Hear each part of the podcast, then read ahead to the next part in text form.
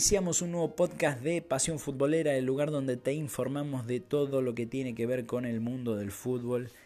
Y tenemos un nuevo campeón en la UEFA Europa League, este torneo de segundo orden en Europa que nos iba a brindar la final de Inter y el Sevilla. Y nos terminó dando al equipo español, al Sevilla, como campeón en su sexto título de UEFA Europa League. Lo ha convertido ya cuando tenía 5 hace unas horas. Ya era el máximo ganador de este torneo. Acaba de extender su ventaja. Estas seis copas las consiguió en 15 años solamente. En 15 años, en 2006 fue la primera que ganó el equipo español.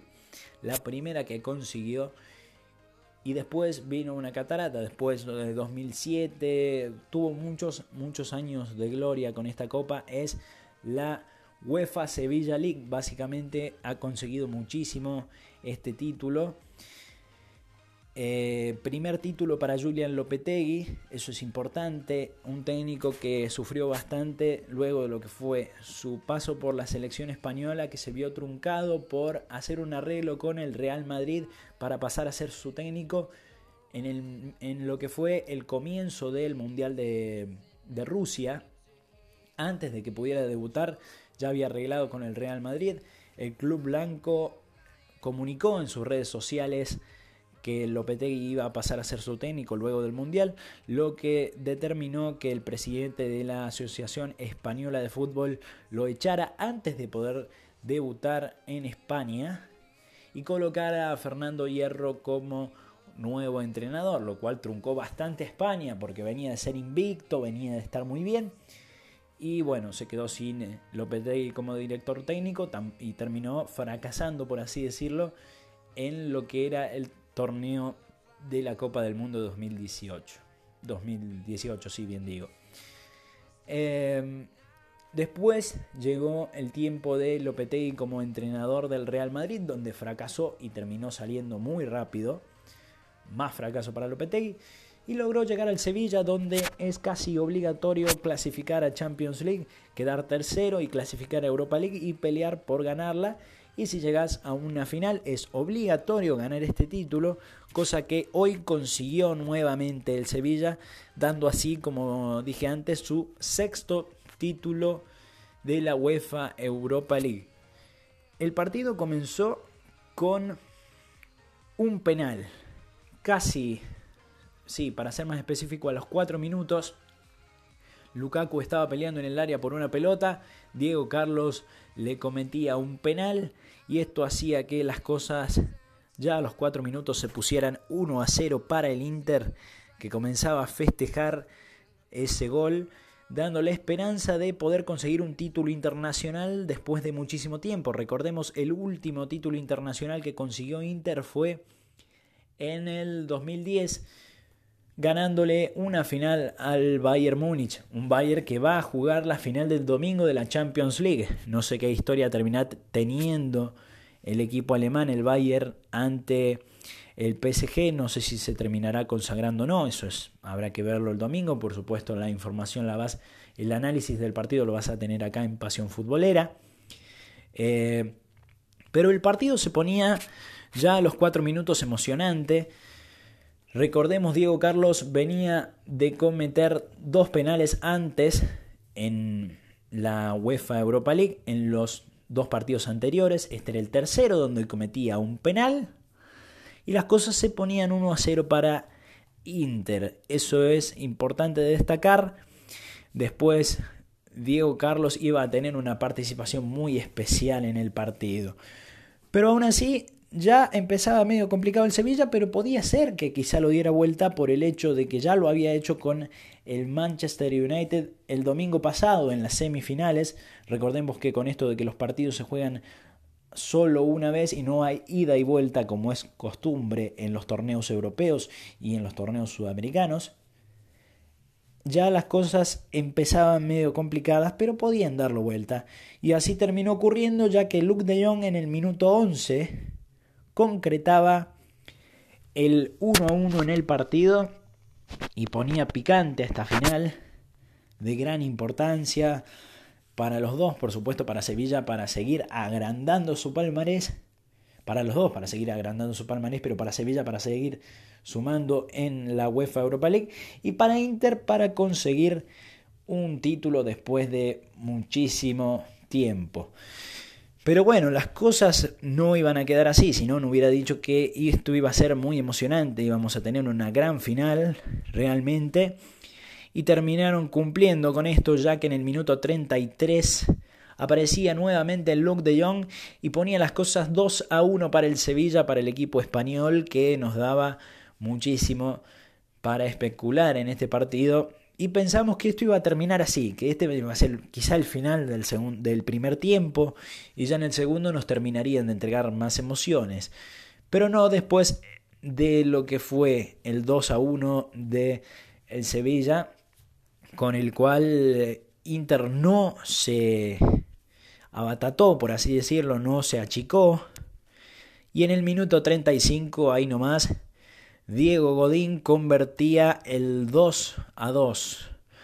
Las cosas terminaron 2 a 2 en el primer tiempo, un primer tiempo por supuesto muy interesante y esperamos que en el segundo por supuesto hubieran habido muchas más este, ocasiones y nos siguieran brindando la final que nos terminaron este, otorgando estos dos equipos de importancia. Pero bueno, Diego Godín, fichaje importante para esta temporada, luego de lo que fue eh, su paso por el Atlético de Madrid, terminó en Inter y en Inter, por supuesto, daba un buen golpe para la final que terminaba con un 2 a 2 en el primer tiempo. Ya en el segundo tiempo vimos un partido un poco más peleado, por supuesto. No hubo tantos tiros al arco durante todo el partido. Tuvimos seis tiros efectivos al arco para el Sevilla, cinco tiros para Inter, 14 tiros totales para Sevilla, 9 para Inter. Una posesión de 47% total para Sevilla, 53 para el equipo italiano. Pero las cosas no iban a terminar así. Yo soñaba con que hubiera largue porque tenía algunas cosas que hacer, lo cual me estaba complicando bastante eh, lo del partido. Pero bueno, finalmente no hubo alargue porque en el minuto 74 apareció aquel jugador que yo dije que viene de convertir, que venía de convertir tres penales. Apareció Diego Carlos y convertía en el minuto 74 el 3 a 2 final para que así Sevilla se proclame campeón de su sexto título consecutivo de la UEFA Europa League y nos diera la emoción para Franco Vázquez, para Vanega y para Ocampos y nos desilusionara a Lautaro Martínez, quien se quedó, por supuesto, sin lograr este título. Fue muy doloroso verlo sufrir en el campo a Lautaro. Pero bueno, es un chico joven y probablemente logre muchas cosas en el futuro inmediato. Aún así, yo siempre destaqué a Antonio Conte como un gran director técnico y una persona muy allegada a mí me dijo, Mirá que Conte en estas finales, en lo que son finales de copas internacionales o en lo que son básicamente copas internacionales en general, no logra mucho su objetivo. Finalmente terminé dándole la razón. Esta vez le tocó perder otra vez a Antonio Conte y no lograr el objetivo de coronarse campeón de un título, internacional. Creo que vimos un partido muy interesante. Para mí pesó más la experiencia en el Sevilla y también la suerte en el Sevilla, hay que decirlo, porque Inter tampoco es que jugó un partido Jugó un partido como para quizás merecer un poquito más este título, pero la experiencia de Sevilla y como ya digo, sus seis finales totales y seis títulos conseguidos de la Europa League fueron los que terminaron de consagrarlo dándole una nueva coronación. Creo que realmente eh, tenía la esperanza de que quizá ningún español saliera campeón este año, ya que fue un desastre para Atlético de Madrid, un desastre para el Real Madrid en Champions y un mega desastre para Barcelona. Pero bueno, ¿quién copó la parada? ¿Quién mancó los trapos? El Sevilla, que se coronó campeón de la UEFA Europa League. No hay mucho más para decir realmente. Un equipo que quizás sabe afrontar esta copa. No hay demasiado más. Sabe afrontar este, esta competición. En Champions no le va muy bien. Eh, creo que es justo vencedor por eh, la experiencia que tiene.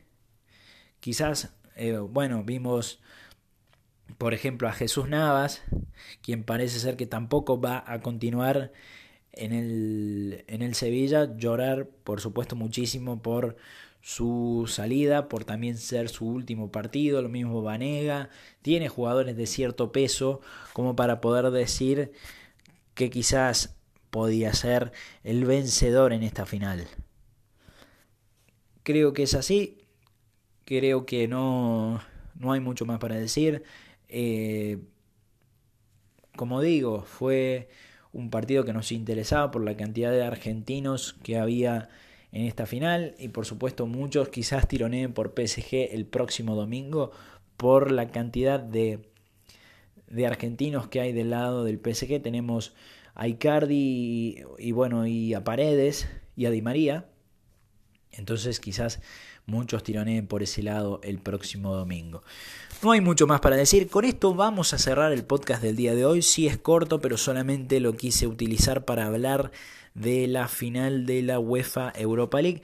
Para nada más, solamente para esto. El podcast va a ser más corto lo voy a colocar eh, quizás en los próximos minutos, ya lo voy a estar subiendo, va a estar en, las plataformas de siempre, en Anchor, en Spotify, en, eh, en eh, Google Podcast, en Apple Podcast.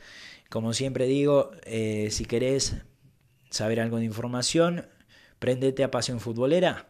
Pero antes de irme tengo algo más para decir, que me estaba olvidando decirlo.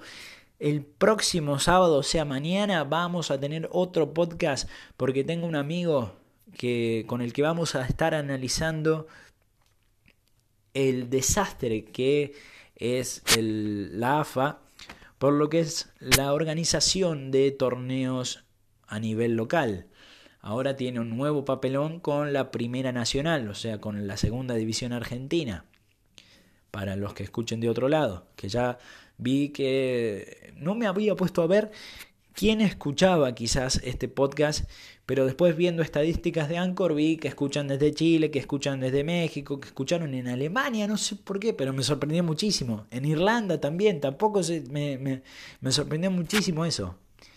Así que vamos a tener que incorporar eso de no pensar que se escucha solo en Argentina, Quizá, bueno, el, el mayor porcentaje de público está en Argentina, pero por supuesto también empezar a hablar para los otros lugares. Como siempre digo, prendete a Pasión Futbolera si querés saber algo de lo relacionado con el mundo del fútbol. Será hasta la próxima.